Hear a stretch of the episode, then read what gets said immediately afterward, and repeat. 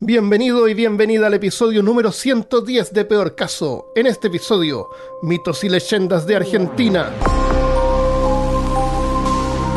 Hablándote desde los lugares más grosos de Austin, Texas, soy Armando Loyola, tu anfitrión del único podcast que entretiene, educa y perturba al mismo tiempo. Junto a mí esta semana está Cristian Rusinque. Hola, boludos. ¿Cómo va? Muy bien, acá, por fin, ya listo y pues, no sé, con algo de miedito, ¿no? Porque el tema de hoy va a estar como bonito. Sí, esperemos que sí. Argentina, tierra del mejor rock de América Latina. Hogar de Nito Mestre, Charlie García, Fito Páez, Gustavo Cerati y uno de mis grupos favoritos de todos los tiempos, La Renga. ¿Has escuchado música argentina? Sí, ah, ¿los enanitos verdes son de Argentina? Ah, sí, esa era música como rock de los 80. También La Mosca. Siempre, de, de alguna u otra forma, terminó ech- echando referencia de La Mosca Cheche, pero nadie, nadie nunca lo capta. Pero No. creo que sí fue un artista latinoamericano y no, no salió tanto. La- al- La mosca, nunca lo escuché. te mando fotos más tarde. Dale. También eh, hablan gracioso. Le dicen virome a los lápices, remera a las camisetas, facturas a unos postres. Y lo mejor de todo, al desorden le llaman, le llaman quilombo. Y también es tierra de muchos mitos, leyendas y misterios. Hoy nos atreveremos a visitar algunos. Eh, ¿Qué te parece si comenzamos con un mito de la creación del mundo? Perfecto. Como a partir del principio, ¿no? Eso. Los yamanes eran un pueblo de acaloradas personas que hace 6.000 años encontraron el fin del mundo y se quedaron a vivir ahí, en las frías islas de Tierra del Fuego y Cabo de Hornos, al lado más al sur de Argentina. Ese es un lugar que está lleno como de islitas, entonces viven en islas y se transportaban en canoas entre islas. Ok. Las, las islas, eh, los canales eran como, como las calles para ellos. Eh, no está claro si creían en un dios, pero sí está claro que, creí, que temían a los Kichpich, o espíritus del mar, de las rocas y de los árboles. Se los imaginaban malévolos y de aspecto horripilante. Creían que los bosques habitaban los Hanuch, que podían ser espíritus u hombres salvajes. También creían en los Yoaloks o, lo- Yoaloch. Dos hermanos y una hermana, o según la versión, dos hermanos y tres hermanas. Y eran estos una especie de héroes civilizadores, seres sobrehumanos, pero no dioses, que habían enseñado a los antepasados de los yamanas muchas cosas útiles como encender fuego, cazar aves, como confeccionar arpones, fabricar canoas, herramientas, etc. Sí, lo básico. Claro, o sea, cuando, eh, no, no sé, pues, fueron aprendiendo de a poco, pero iban pasando este conocimiento así como en forma oral. Entonces, seguramente le decían a los niños que todo lo que saben lo aprendieron gracias a los Yoaloks o Yoaloch. Mm, Cuesta encontrar un poco de información sobre esto porque, eh, como es oral, eh, la forma de escribirlo varía dependiendo de quién lo escribe. Entonces, claro. eh, Yoaloch con X, Yoaloch con SH, Yamanes, Yaganes. Entonces están esas variaciones. Había un hombre, est- esto sí encontré en varias partes que como que lo verifiqué en varios, varias fuentes. Había un hombre que tenía varias esposas, pero un hombre que no era humano, era como un- uno de estos seres que habían antes de los hombres. Ok. Supuestamente, o no, dependiendo de la, de la versión. La cosa es que tenía varias esposas y no las podía mantener, porque era, se había quedado pobre.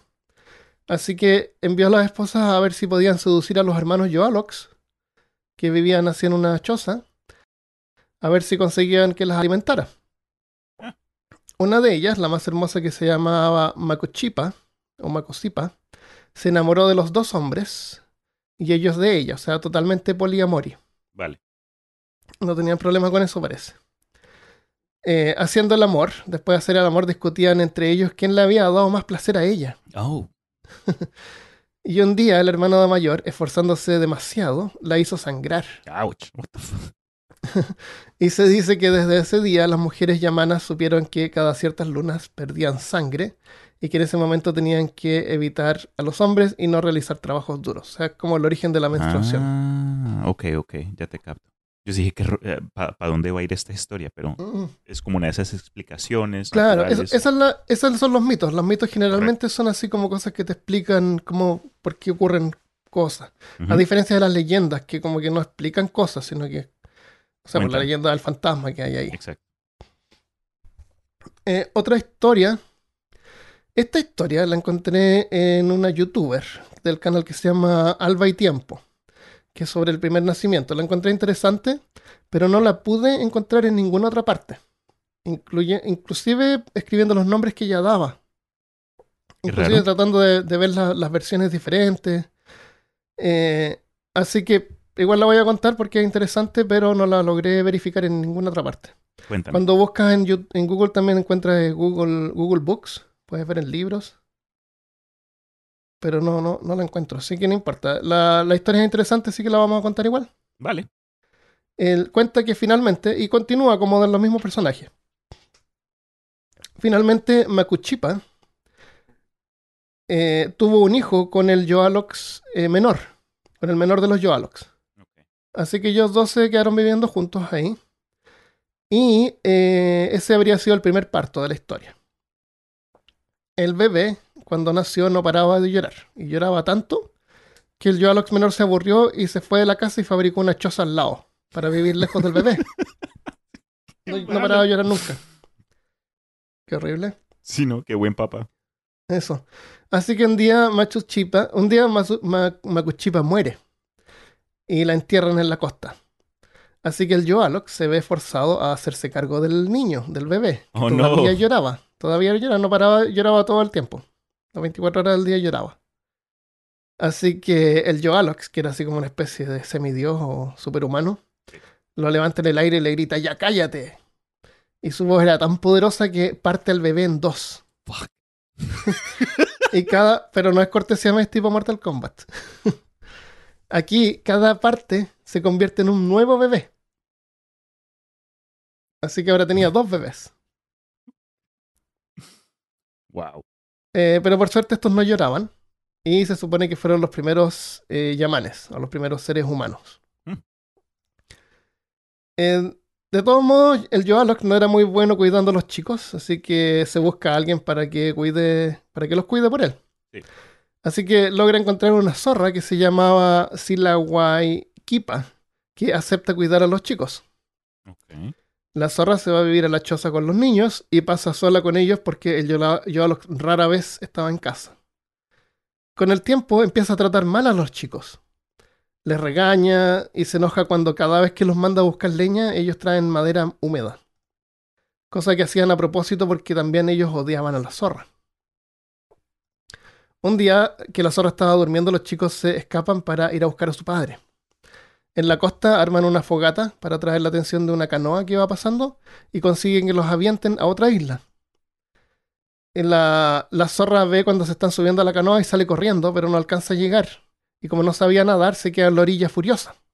Bota el sombrero al suelo, lo pisa, salta sobre él.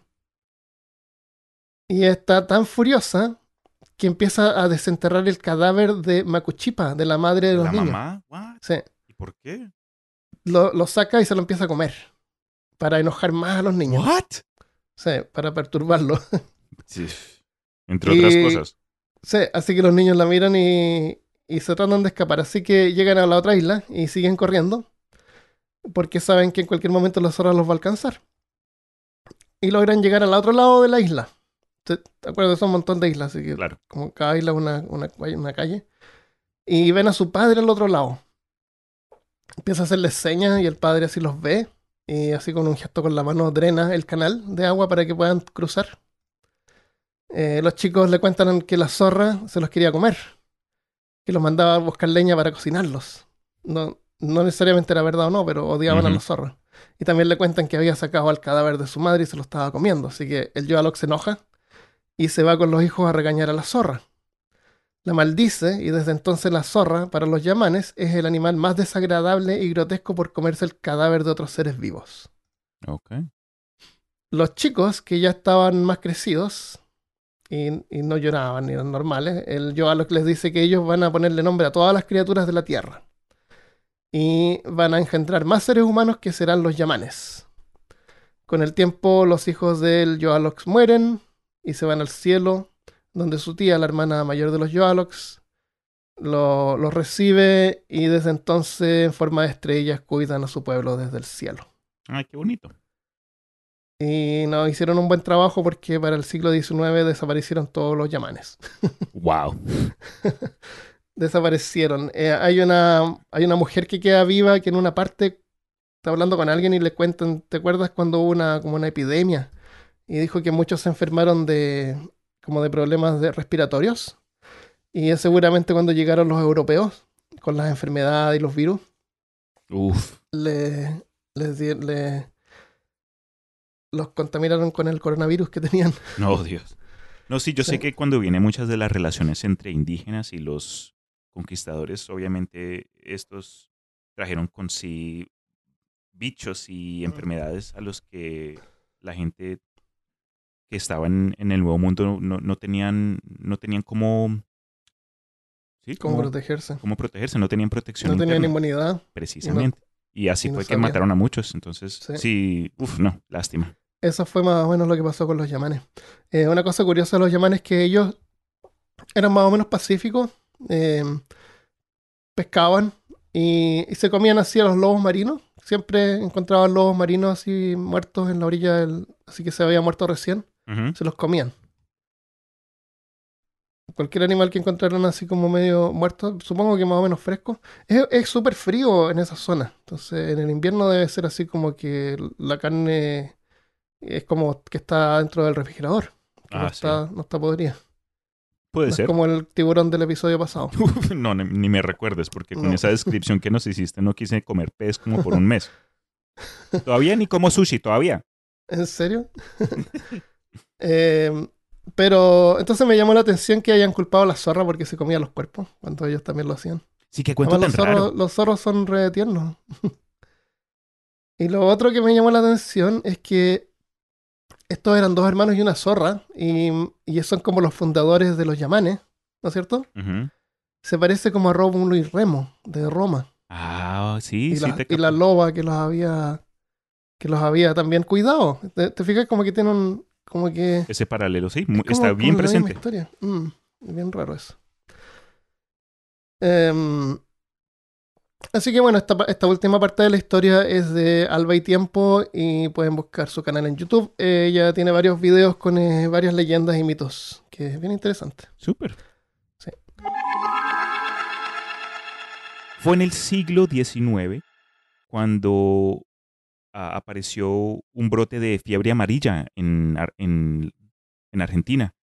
Y lamentablemente hubieron muchas pérdidas de vida y tuvieron que crear una, un cementerio de urgencia para meter todos estos cuerpos. Entonces, eh, de un día para otro, se dieron cuenta que apareció un cuerpo colgado de un árbol en, en una de las ramas más altas de, de este árbol cerca del cementerio y supuestamente por lo que había pasado esta, esta enfermedad y había arrasado con la población. Lamentablemente murió una, una joven hermosa, una bella, que tenía un novio y este novio, pues de corazón roto, ya sin, sin su amor, se decidió suicidar.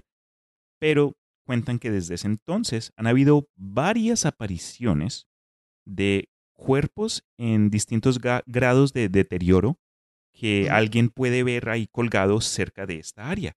Y cuando, pues, uno de los ejemplos que vi fue un individuo que una noche se encontró con, esta, con, este, con este cuerpo y fue a sacar su teléfono para hacer una llamada al 911 o el equivalente en Argentina, para llamar a la policía, básicamente, decirles que alguien, ah, hay un muerto.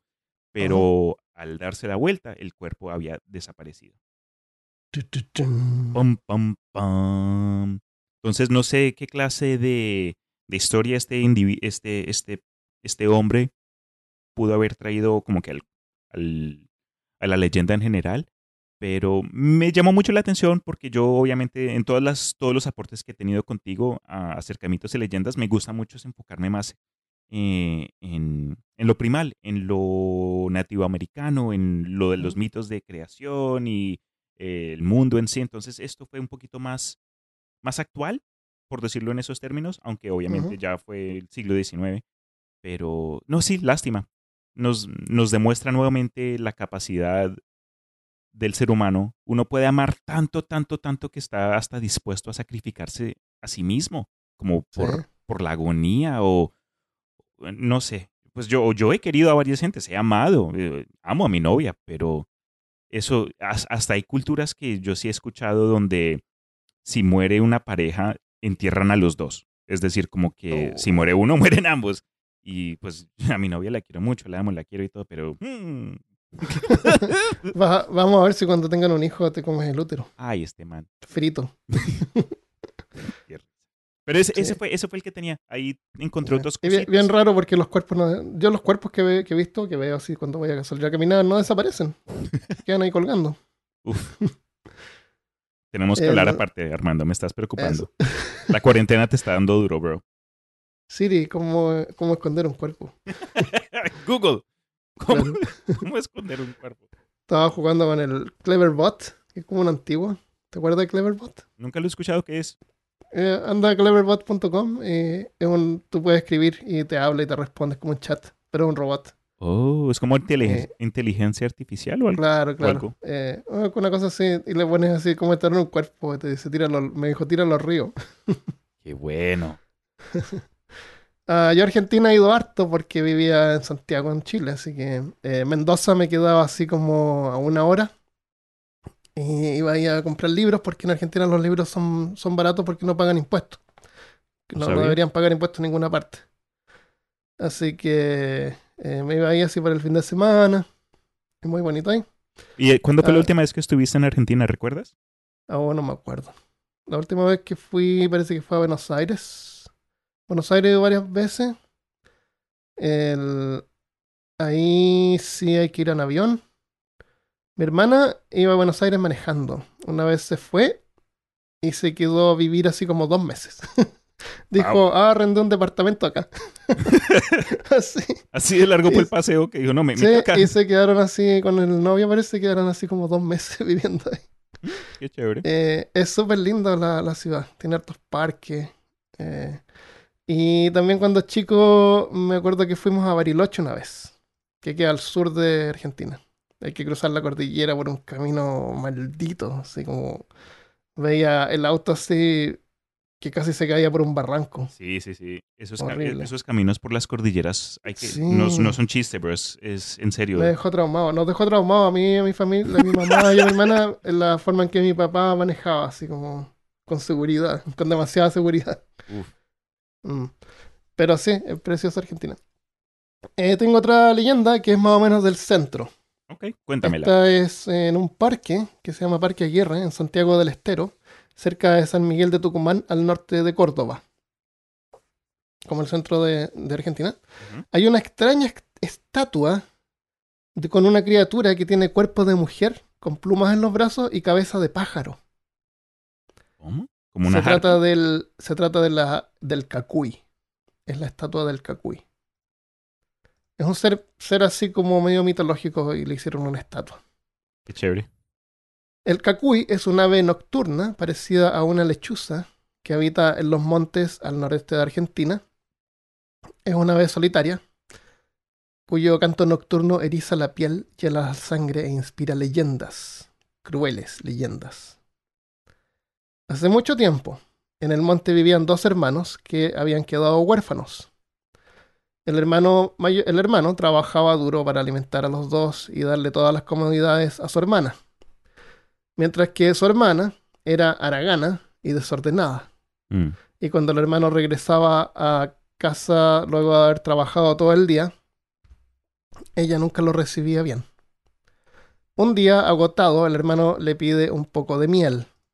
La hermana eh, la trae y maliciosamente tira el frasco de miel al frente de su hermano y lo quebrándolo What? ¿Y por qué? y desperdiciando la poca miel que les quedaba.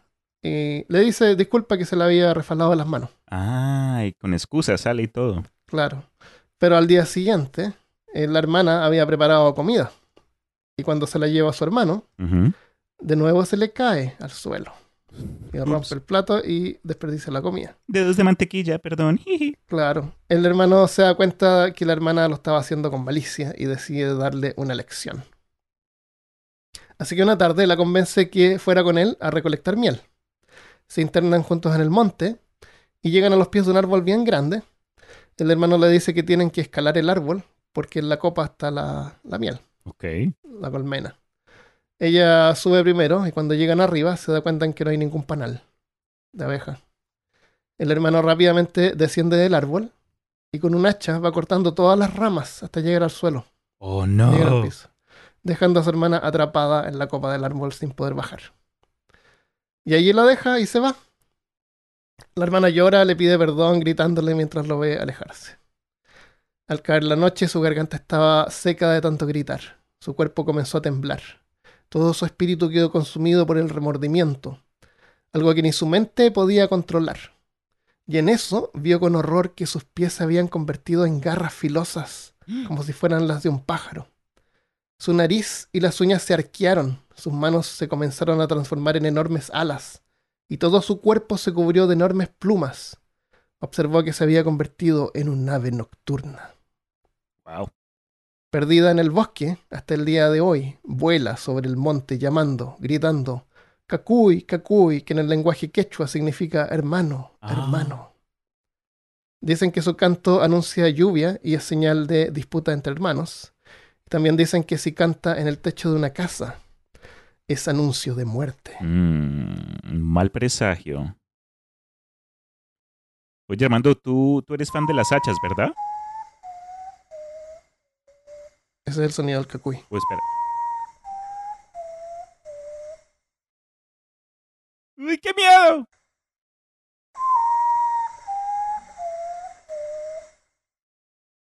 ¿De las hachas? Ok, ahora sí lo digo. Armando, Tengo tú... un hacha que no funciona. Ok. Porque de, e- esta historia me gustó mucho, este, esta leyenda, este mito. ¿Es leyenda o mito? Esto sería un, un mito, ¿no? Porque está explicando el sonido de las aves. Ah, esta es leyenda, porque no explica el origen de algo. No es Ah, como que, ah, por eso es que las hermanas que se portan mal se convierten en pájaros. Aunque, aunque deberían. Eso, Algunas sí.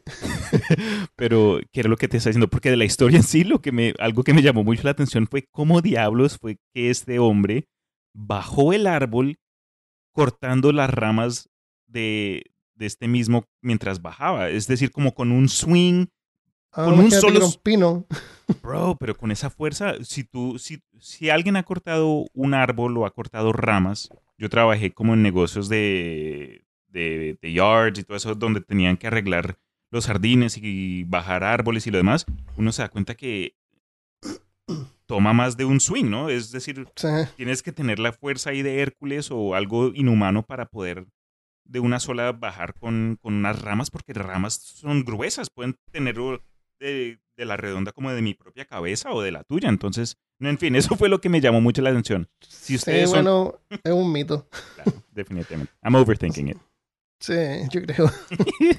De hecho, ni siquiera decía hacha, yo le puse hacha como para. Ah, entonces me A lo mejor la, mentiste. rompía con las manos. O de pronto con los propios pies, mientras bajaba la rompía. Claro. Eh, imagínate que era un pino, no sé, Ya, una ya, ya. araucaria que hay por ahí. Ok. Sí, Que sup- tiene- los pinos generalmente tienen así como. No tienen brazos, sino son ramas que salen hacia los sí, lados. sí, sí. Y son su- sumamente más, más débiles. Claro, claro. Eso puede ser. Pero bueno, eso es la leyenda del Cacuy. Ese sonido sí me dio miedito. Eso sí te lo admito, man. Ok. La leyenda del Nahuelito. Bariloche, Argentina. Para algunos es sinónimo de chocolate. Bueno, para mí. Ahí, eh, Argen- eh, Bariloche es como si tú llegas a una ciudad así como alemana. Está lleno de alemanes. Me acuerdo de un tipo así que pregunté dónde podía comprar chocolate y tenía un bigote así como de, de Chaplin. Viste que siempre dicen que Hitler se fue, se escapó a Argentina. Claro. Los buscadores de nazis siempre demuestran que Claro, muchos escaparon a, la Sudamérica. Sí, y entonces hay muchos alemanes en, en, eh, en esta zona. Y los alemanes hacen exquisitos postres, incluyendo chocolate. Por eso que el chocolate de Bariloche es legendario. Eh, también hay centros de esquí. eh, es un lugar bien natural y para otros es el hogar de una criatura monstruosa que habita en el lago Nahuel Huapi, en las costas de Bariloche. La leyenda tiene orígenes precolombinos. Cuando los primeros exploradores europeos llegaron al lugar, los nativos le contaron sobre los encuentros ocasionales con el monstruo acuático al que llamaban Nahuelito. Pero no te equivoques, porque lo único tierno de esta aberración de la naturaleza es su nombre.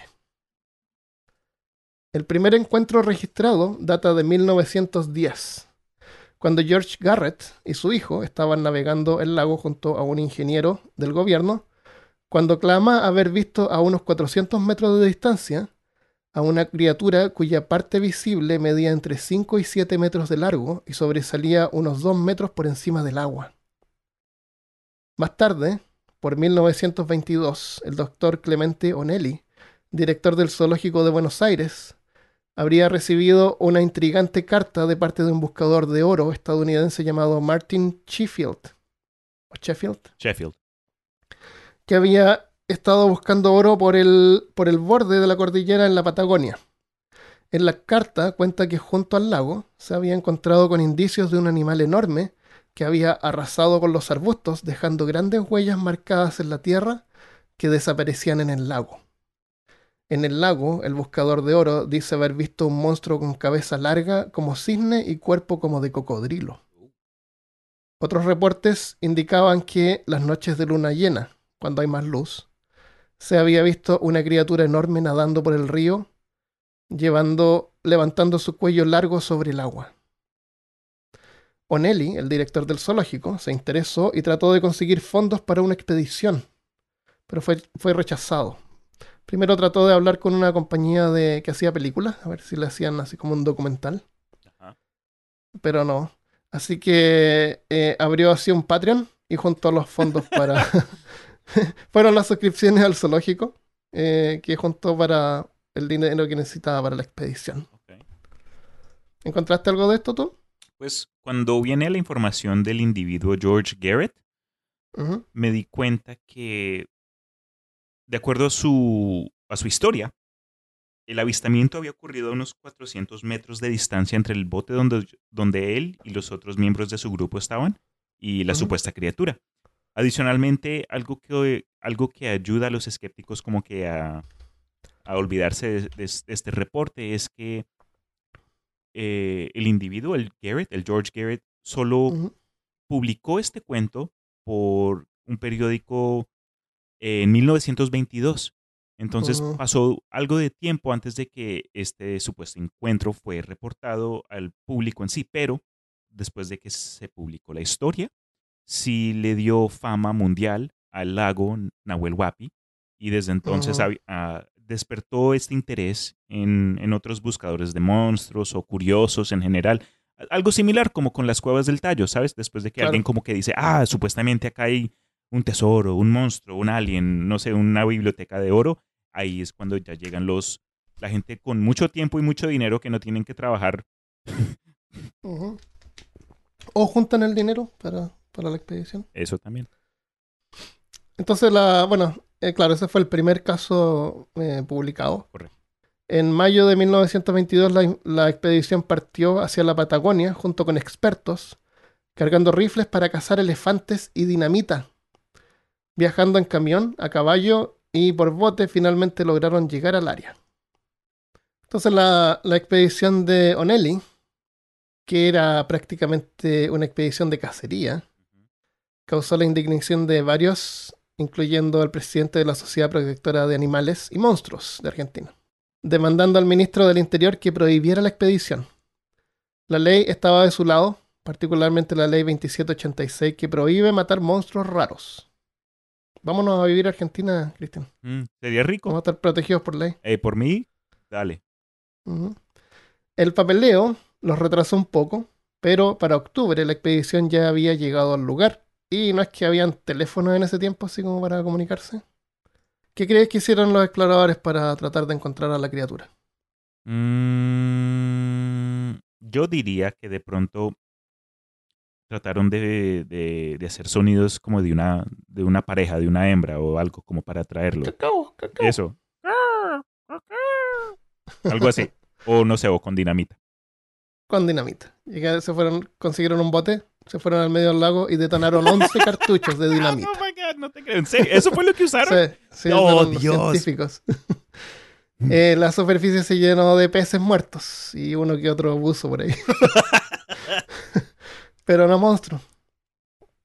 Siguieron buscando hasta que llegó el invierno y decidieron abandonar la búsqueda.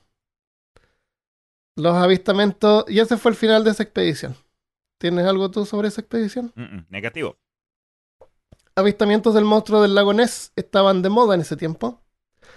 Y había un inglés que vivía en el área y escribió un periódico de Londres que con frecuencia se sentaba al borde del lago en las tardes a mirar pasar los botes.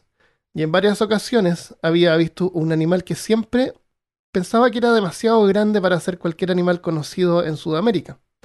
Cuenta también que gauchos que vivían cerca de él también dicen haber visto a la criatura aparecer especialmente al atardecer. Mm. La búsqueda ha continuado y más recientemente en 1960 la Armada Argentina habría perseguido en el lago un objeto submarino no identificado durante 18 días sin conseguir encontrarlo. ¿Tienes algo sobre eso? Negativo. Yo tampoco. eso es todo lo que tengo. Bueno, en sí, La, pues, el- la hipótesis, la hipótesis más popular es que se trata de un dinosaurio que sobrevivió durante más de seis- 60 millones de años. Pues cuando vienen monstruos marinos de este tipo, hay que tener en cuenta que este no es ni el primero y honestamente no creo que será el último ejemplo de situaciones donde alguien cree haber visto algo y después de los años o cuando el relato pasa de boca en boca, esta cosa termina ya tomando forma de, de un dinosaurio. Entonces, no sé por qué, no sé por qué cuando viene a monstruos marinos es, es como que la, la- la cosa más popular. No es que yo tenga nada en contra de ello, honestamente. Eh, pero sí, sí, sí he notado esa, eh, como que esa, esa, ¿qué? esa secuencia, esa, ese patrón. Eh, cuando viene explicaciones, sea el ogopogo en África, no, disculpo, Ujú. el ogopogo está en África. Eh, hay otro, el monstruo lago Ness Nessie en Escocia, hay otro en Canadá, obviamente acá en Abuelito, en, en, Ar- en Argentina.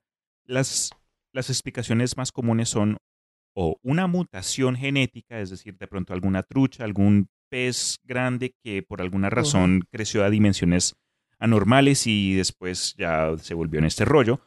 Como mencionaste tú, un animal prehistórico, el que suele ser de pronto un, un, un dinosaurio acuático, eh, un plesiosaurio es eh, el, el- el espécimen específico al que suelen dibujar, pero Sí. Ah, y, y por el- la última cosa que suelen decir, alguna clase de submarino, o es decir, algún, alguna clase de, no sé, de vehículo desconocido, porque incluso mientras, mientras investigaba lo del Nahuelito, me di cuenta que más recientemente, en el 1960, supuestamente, la Armada Argentina persiguió en el lago algún objeto submarino no identificado durante 18 días. Muchos locales pensaron que estaban hablando de Nahuelito, pero en sí el documento dice que fue un, ob- un objeto submarino no identificado. No necesariamente lo identifican como un animal o fauna de- del propio lago. Entonces, en sí, estas, estas, estos avistamientos tienen que tener tres, tres teorías, pero para los que piensen dinosaurio, yo sé que es algo bien divertido y honestamente, por mí, sería lo mejor, sería súper. Pero hay que tener en cuenta que, por ejemplo, cuando viene el plesiosaurio, que suele ser el dinosaurio que dicen, ah, este es, este es el, el que vive en todos estos lagos. Estos, estos animales fueron marinos, es decir, de, mal, de, de agua Mm. salada. Y no, obviamente vivieron mucho antes del ser humano, pero no hay récords o información de fósiles eh, que expliquen o que demuestren que hubieron ejemplares de los plesiosaurios de agua dulce. Puede que de pronto haya sido otra especie en general, pero hay que tener en cuenta que la mayoría de estos gr- grandes lagos son lagos glaciales, es decir, que no fueron conectados o creados por inundación del mar. Eh, en- durante la época eh, de hielo pasada, eso creo que hay un término específico, obviamente hubieron sedimentos de hielo restantes en la superficie y en la tierra, cuando estos, después de mucho, de millones de años, se derritieron, dejaron este, este, como que el, el hueco de donde estaba el hielo y se rellenó con la, la propia agua que, que este mismo dejó cuando se derritió. Entonces, Claro. hay, hay quienes pueden decir, ah, pero es, es posible que hayan cuevas que conecten o yo no sé qué cosa. Por ejemplo, en Nessie, en Escocia, dicen que hay supuestamente cavidades que conectan al mar. Mm, Eso sí ya requiere más información. No es el tema de hoy. ¿Se- ¿Es posible? Eh, puede que sí, pero creo yo que es un dinosaurio. No creo que haya algo en este mundo que, haya- que pueda sobrevivir tanto tiempo, porque No. eh, estamos hablando de arte, de, de, de dimensiones de tiempo. 300, 360 millones de Sí, años. hermano, eso sí, para mí ya, ya me rompe la ilusión. Eh, hay quienes dicen, pueden haber sido ejemplares, eh, de pronto una escuela de una familia de estos dinosaurios que ahora viven juntos y, y se reproducen entre sí. En fin, le, le quitan, le, le añaden más fuego al cuento de que no es verdad, en mi opinión. Sí, el- eh, como hemos visto antes también eh, se necesita una población de al menos 50 individuos para poder eh, para que la especie siga existiendo. Ujú. Y eso significa que de vez en cuando vas a encontrar evidencia de su existencia, ya sea en el excremento que dejen, o en huesos, o en restos de, de animales muertos. Correcto. E igual lo mismo pasa con cualquier críptido. Necesitas una población para que exista. Eh, no necesariamente tiene que ser un plesiosaurio, puede ser otro animal. Eh, hay peces que, como los, ¿cómo se llaman estos peces que ponen los huevos en agua dulce? Enriquesaurios. el río. Que cazan los osos. Salmones. Esos. Viven en agua salada y en agua dulce. El- en particularmente la- estos dinosaurios eran eh, no respiraban bajo el agua. No, no, no eran peces. Correcto. Así que, Tenían pulmones. claro, podían. eh, no, no creo que hayan tenido problemas en, eh, en transportarse a agua dulce. Excepto que en agua dulce, como eran grandes, les debe haber costado más. Les habría les costaría más poder elevarse porque el agua salada es más densa Exacto. Y es más fácil flotar. Entonces, sí, se podrían ahogar. Un último dato arqueológico, y pueden hacer con él lo que ustedes deseen, es que cuando viene a los ejemplares que se han descubierto a través del mundo nuestro de plesiosaurios específicamente y otros, eh, y otros dinosaurios grandes marinos, estos se, eh, hartos se han encontrado en, en Europa y alrededor del Reino Unido, en esa área. Entonces, fue, y como comentaste tú, eh, en el cuento de Nahuelito, hubo un, un individuo de Gran Bretaña que vivía ahí y supuestamente publicó una historia separada que pudo haber tratado de inducir alguna clase de similitud con la popularidad de Nessie en Europa. Entonces, eh, sí, hay, hay varios factores, pero en sí es, es, un, es, un, es un cuento hermoso. Es, es bien chévere, como que te incita a la imaginación y para mí eso siempre va a ser algo que, que es importante para todos. Eh, como tú dices, en, la- en los lagos suelen aparecer estas criaturas, sea el cuero o un montón de monstruos. Ajá. Y puede ser porque el- un lago grande, donde tú, donde la, la otra costa está lejos, sobre todo en la tarde o, o de repente en cualquier hora del tiempo, cuesta determinar la distancia de un objeto. Oh, sí, tienes razón. Entonces tú ves algo y no sabes bien por el ángulo si es que está lejos o cerca, porque es como todo igual. Entonces por eso es que te puedes imaginar que algo que tú ves una rama que va flotando es un monstruo gigante. Claro. Y no tienes ningún marco de referencia, no hay ningún bote pasando como para comparar. Ya, ya tienes. Entonces una, una ramita chica que está cerca tuyo, tú puedes imaginar que esa rama está mucho más lejos y por lo tanto es mucho más grande. Como una, una ilusión óptica que se produce. Eh, el último coso que quería el último coso, la última cosa que quería mencionar acerca de Nahuelito yo mismo es que eh, en los últimos, quiero decir, cinco años, o, o por lo menos, en fin, en los últimos cinco, siete años me encontré con una noticia en la internet de un supuesto video que capturó imágenes reales de Nahuelito por primera vez y no era nada de que la fotico ahí borrosa o que la cámara estaba angulada hacia arriba mientras que supuestamente el lago está abajo, entonces no demuestra nada en lo absoluto. Eh, era una, era un- una secuencia corta donde aparecía algo saliendo de la superficie y le hicieron como zoom Y, la, y hermano, si, es uno, si, si fue falso, en mi opinión fue una de, las, una de las mejores falsificaciones de un críptido que he visto hasta este punto. Y eso que yo he revisado este, estos temas por mucho tiempo. Entonces para mí me dio mucha impresión. No puedo decir si es verdad o no, pero busquen foto de Nahuelito, la cara de Nahuelito en línea. Y, y en serio, parece un dinosaurio, parece una foto sacada de Jurassic Park, pero al mismo tiempo con ese pensamiento, a mí, mi lado escéptico que, que tú ayudaste a crecer y a formar con, tu, con tus manos cariñosas. Bien, bien. Me dijo, hermano, si, la si una de las primeras cosas que vino a mi mente fue Jurassic Park, entonces, eh, como que no. En sí, es muy chévere y, y como que creo que en el mundo en, eh, ayudó a reejercer como este, esta fascinación con, las, uh -huh. con, con estos temas. Si encuentro el video, si encuentras el video, envíamelo, lo ponemos en peorcaso.com. Ah, vale, yo ahí lo busco y te lo paso. Cualquier cosa te en, mando. Hablamos en, en, algún episodio sobre criptidos, sobre uno que vive en África, que también es parecido, y, y eso, una expedición japonesa encontró un video. A lo mejor ese fue el que viste, pero aunque es súper borroso y es un elefante nadando. no otra cosa que eso. No, ese, ese, ese, no me la he visto, pero me, me va a tocar buscarla. Bueno, del Nahuelito estamos de acuerdo que tal vez no es real, no han encontrado ninguna evidencia suficiente para verificar su existencia, pero como escéptico también hay algo que queda molestando como una piedrilla, como una piedrita en el zapato. ¿A qué te refieres? Hay una isla particular en medio del lago Nahuel, Nahuel Huapi, que desde lejos no parece gran cosa. Se ve igual que cualquier otra isla. Pero si logras llegar a ella, vas a encontrar algo que evidentemente no es natural algo perturbador. La isla Huemul está cubierta de construcciones en ruinas, tomas de aire, hechas de concreto, y muros erguidos que asemejan restos de un búnker. Mm. Y adentrándose un poco más, hay restos de lo que claramente parece haber sido en algún momento viviendas modernas. ¿Te recuerda algo eso? Ese sonido que estás tocando ahorita, eso suena como Lost. Uh -huh. ¿Qué es eso, bro?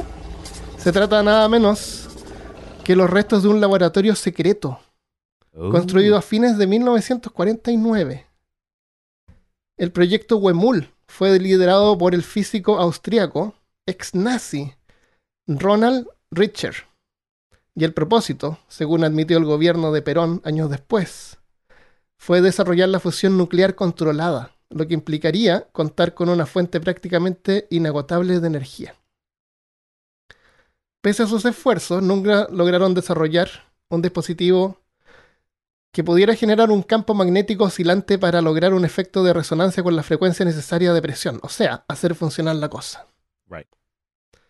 La primera planta de energía nuclear en el mundo fue construida exitosamente en 1954, la Obninsk en la Unión Soviética y en 1956 en Inglaterra se creó la primera planta nuclear comercial, o sea, estaba conectada a la red eléctrica y producía electricidad. Y de la isla Huemul y el lago Nahuel Huapi, en la provincia de Río Negro, nos queda el misterio de secretos experimentos y un esquivo monstruo que algunos residentes del área creen que se podría tratar de una mutación de algún animal producida por experimentos nucleares. Uh, eso le agrega un twist a la cosa. Nahuelcila.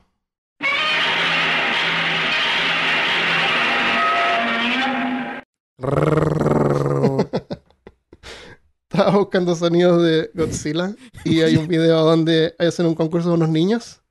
Van pasando y tienen que gritar como Godzilla. Qué humillación más grande. Sí, cada uno trata de hacerlo diferente. Bro, a mí me fascina. Yo no sé si te conté este chiste y creo que va a reflejarse negativamente en mi carácter como persona. Pero eh, en Colombia, en Bogotá, hay un parque, un parque de atracciones que se llama Mundo Aventura. Uh -huh. Y yo me acuerdo una vez tuvimos un, un, un paseo ahí, como, como con clase, la escuela, fuimos ahí. Y de salida, después de un, de un día de diversión y amigos y, y risas, estaba, me di, me di cuenta de una pareja que estaba como que saliendo también con un niño bebé que estaba chillando. Uh -huh. Y por X o Y razón me dio por, como por gritar como Godzilla y nunca se me va a olvidar su reacción. Eso como que miraron hacia el cielo y pusieron sus manos sobre sus cabezas como que, no, no. Y no sé, no sé qué les qué pasó en, su en sus vidas que al escuchar ese sonido de... les dio como que, no sé, en fin. Horror. Lo aterrorizaste. Eso, eso debe ser. Si nos están escuchando, eh, les pido perdón. Seguro. Bueno, eso estaba buscando y de repente me encuentro con este, esta isla de Lost, perdida ahí en el medio del lago Nahuel Huapi. Chévere. Eh, la verdad es que no es tan misterioso. Eh, tú puedes ir. Eh, hay letreros que explican así lo que era cada parte. Hay una central nuclear cerca también que apoyaba el proyecto. Y es interesante que, que en ese tiempo, el, años antes, en, en 49, ya estaban tratando de, de hacer eh, la función nuclear controlada, que Yeah. significa planta de energía nuclear. ¿Qué piensas tú hubiese sido el cambio en el status quo argentino si dicho proyecto hubiese brindado un- pues, resultados hubiese exitosos? no podría imaginarme que se hubiera convertido en una potencia necesariamente. O tal vez sí, quién sabe, porque la primera fue hecha en la Unión Soviética Correcto. y Rusia nunca ha sido como un país rico, digamos. No sé, no sé qué hubiera pasado. No sé qué habían hecho con esa, con esa información. Sí, ¿no? Te deja, te deja pensando. Y quién sabe si, imagínate que hubieran hecho eso y, y ocurre algo como pasó en la Unión Soviética en el, en esa planta nuclear Ajá, que, La que famosísima. explotó. Claro. Que hubiera pasado algo así en Latinoamérica. A lo mejor no estaríamos acá en este momento. O yo no estaría acá. Uh, sí. sí. Si no saben de lo que estemos hablando, revisen los episodios De donde Chernobyl. hablamos de Chernóbil y los isótopos. Los isótopos. Chernobyl y los isótopos. Es como un, un nombre de una banda de música. Sí, eso sí. Chernobyl y los isótopos. ¡Oh, wow! Ya, eso es lo que tenemos por ahora. Eh, mitos y leyendas de Argentina. Hay mucho más, pero esto fue lo que encontramos que era como interesante fuera de lo común. Y si ustedes, nuestros oyentes, tienen algún dato nuevo o algo que creen que puede caer perfecto con los temas de peor caso, no, les, no se les olvide dejar un comentario en la página web o en la página Sí. de YouTube, porque a nosotros siempre nos fascina escuchar de ustedes y aprender cosas nuevas al mismo, al, al mismo tiempo. Nunca pretendemos ser expertos, pero con su ayuda siempre eh, seguimos creciendo. Eh, leamos entonces algunos saludos antes de irnos. Dale. Pero antes de los saludos, quiero contarles de que eh, desde esta semana, o sea, desde la semana pasada en realidad, estoy publicando los días viernes, exclusivo para Patreon, un mini podcast sobre la creación de podcast y contenido de internet, donde Wow. hablo así sobre cómo hacer podcast, o lo- no es que sea experto, pero comparto lo que sé. Eh, en la primer episodio fue como una introducción a todo lo que hay que tener en cuenta.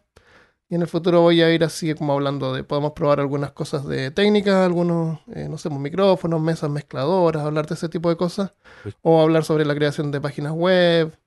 Eh, Oye, buenísimo, hermano. Eso, Ujú. eso en mi opinión creo que es sorprendente. Hay mucha gente que he conocido después de empezar con Peor Caso y eventualmente moverme al Imaginarium, que es mi propio canal, que, que, que no sé, que están súper interesados, pero simplemente no saben por dónde empezar. Si ustedes eh, recuerdan, yo he grabado episodios con, con gentes que conocí por YouTube, eh, disculpa, por Facebook, gracias a, a Peor Caso. Y creo que si hubiese tenido de pronto un poquito de información como la que estás mencionando ahorita mismo que estás publicando, hubiese hecho la cosa suple, su- sumamente más fácil. sí, eh, todos partimos así, pues yo también obviamente me inspiré por otros podcasts. Mm, Tienes razón. Así que eso es normal que... Y todos yo creo que siempre pienso que todos tienen algo que contar. Em, así que los viernes, tipo 12, Friday. Sí, para los Patreon de peor caso que se pueden suscribir desde 1 o 2 dólares. Ok. Tienen contenido eso. Eh, y gracias, así que gracias a todos los Patreons. Gracias a ellos estamos actualizando el micrófono recientemente y estoy actualizando mi computador también. Para hacer mejores videos. Sí, yo también me compré un computador recientemente, Oh, qué convenientemente. curioso. Mm, alguien, el que me lo vendió fue una persona bien chévere. Así que bueno. Entonces, eh, le damos algunos saludos. Me parece. Alexis Usagi nos manda el siguiente mensaje. Andaba en Spotify y vine a dejar un comentario. Denle una vuelta a la gastronomía mexicana. Es común las tostadas de viril, que es el pene del toro en vinagre, las criadillas, que son los testículos del mismo. En algunos bares se ofrece tacos de gusanos de maguey, huevos de hormigas, chapulines fritos. Estos últimos hasta en el mercado se consiguen. Se supone es común en los, en los mezcales que contengan un gusano del maguey. Ah, ok, ok. Pero luego les añaden algún bicho distinto. saludos. Disculpa, metí el ah, ok, ok, porque yo no sabía el nombre del gusanito que siempre me termino tomando cuando, cuando viene a la hora del mezcal. Gracias, Alexis. No sabía. Sí, yo tampoco. Ese es un gusano de una polilla. Mm. la larva es bien grande, es la larva lo que uno se come. Mm. Eh, y eh, parece que crece en, esta, en estas plantas. Eh, hay de dos colores, unos rojos, parece que son como más ricos. Yo, por lo que, bueno, los gusanos que sí me he comido nunca han nacido ahí como que súper intensos, alucinógenos, pero he, escuchado historias de que supuestamente sí hay ciertos mezcales donde el gusano ya está tan relleno de, jugo y potencia que el que se lo coma se lleva un viaje como de dos días. Entonces, si ustedes saben cuál es esta marca, eh, mándenme un mensajito o mándenme, mándenme una botellita. Gracias, Alexis. Gracias, Alexis. En el, por el blog, Refenio nos mandó un mensaje, dice, hace poco miré por segunda vez Stranger Things. Esto tiene que ver con el episodio de Mecha Ultra. Oh, nice. El que nos dijeron que por qué no lo mencionamos y yo no me acordaba que tenía que ver con Mecha Ultra. Nunca, nunca te lo terminaste, es por eso. Dice, me di cuenta de que Eleven, la niña con superpoderes que sangra la nariz, es el resultado del proyecto de Mecha Ultra. Al menos en la serie se puede ver un periódico que aparece en la serie. No recuerdo también en algunos informes se ven las siglas MKU. Envía unas imágenes donde se ve un, fotograma de la película y sale que fue el resultado de proyectos de Mecha Ultra. Nice. Así que saludos desde Culiacán, Sinaloa, México. Refenio. Gracias. Gracias. Tenía que ver. Qué chévere. A continuación, otro mensaje desde revisión de Facebook. Ana Gabriela Goyenaga nos dice, son lo máximo. Espero con muchas ganas sus ocurrencias. Saludos desde Costa Rica. Les mando un abrazo. Gracias, Ana Gabriela. Un abrazo. Estas son revisiones y les agradecemos porque hace que otras personas que vean la página se interesen. Eh, Gretel Newman nos dejó también otra revisión que dice, me gusta porque se preparan para hablar, estudian, utilizan los datos científicos. Además, su programa tiene mucho humor y es entretenido. Muchas gracias por apreciar eso. Gracias a todos.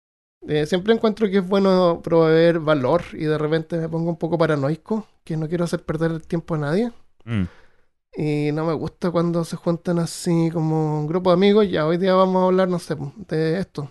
Y hablan así como relajado. No sé, si uno se da tiempo para investigar, puede encontrar tanta información que es interesante.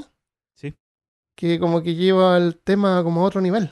Creo que también depende del podcast, pero se tú ya has puesto, peor caso, como una fuente de información donde se habla con, con sustancia. Entonces, se, a este punto, y desde, desde antes, los oyentes te han dicho que aprecian y se dan cuenta del esfuerzo que tú le has puesto a este canal y que pues nosotros también hemos agregado. Entonces, cuando, se cuando nos llegan mensajes de ese tipo, pues obviamente nos, nos gusta, ¿no? Sí, y, no, y también aprendemos un montón. Casi todo lo que sabemos. en eso estoy de acuerdo. Si están buscando un canal donde sea un poco más relajado, donde no haya tanto, tanto científico, busquen a otro lugar, pero por lo menos acá en peor caso ya saben a lo que vienen. Bueno, hay otros mensajes también que nos han, que han llegado que dicen que ya escucharon todos los episodios y si tenemos alguna sugerencia de algún otro canal que sea parecido. Y la verdad es que generalmente los canales que hablan sobre temas científicos son serios, no, se lo toman así como a la ligera o con humor o relajado. Son serios o son densos, ponen muchos nombres o muchas fechas. Y no he encontrado nada parecido, pero mm, eh, tienen que buscar, eh, generalmente pueden buscar por el tema que les gusta y de ahí pueden llegar a... yo también he descubierto varios podcasts, buscas por el tema y vas a llegar al título del episodio y de acuerdo a eso puedes escuchar otros episodios a ver si te gustan. Así que busca por el tema que estás que está interesado. Eso. O interesada. Esa es mi sugerencia. Em, y eso es lo que tenemos por ahora. En el Afterpod tengo una historia la historia del tesoro del virrey Sobremonte, que me, em, la idea me la envió un fans por Twitter, Nacho Perga, muchas gracias. Gracias. Investigué esto, pero lamentablemente no es un mito ni una leyenda, es una historia, una parte de la historia de Argentina que es súper interesante. Entonces igual lo voy a dejar ahí en el afterpod. Eh, si te suscribes a Patreon lo puedes escuchar eh, cuando quieras, va a estar al final del episodio. Y también podemos comentar alguna película o serie que hayamos visto esta semana. Ok, como tú quieras, man. Pero entonces Dale. por acá cerramos. cerramos por acá y espero que les haya gustado. Un abrazo a todos los hermanos y hermanas argentinas y nos vemos la próxima semana. Adiós. Que tengan una semana positiva y productiva. Se me cuidan todos. Chao.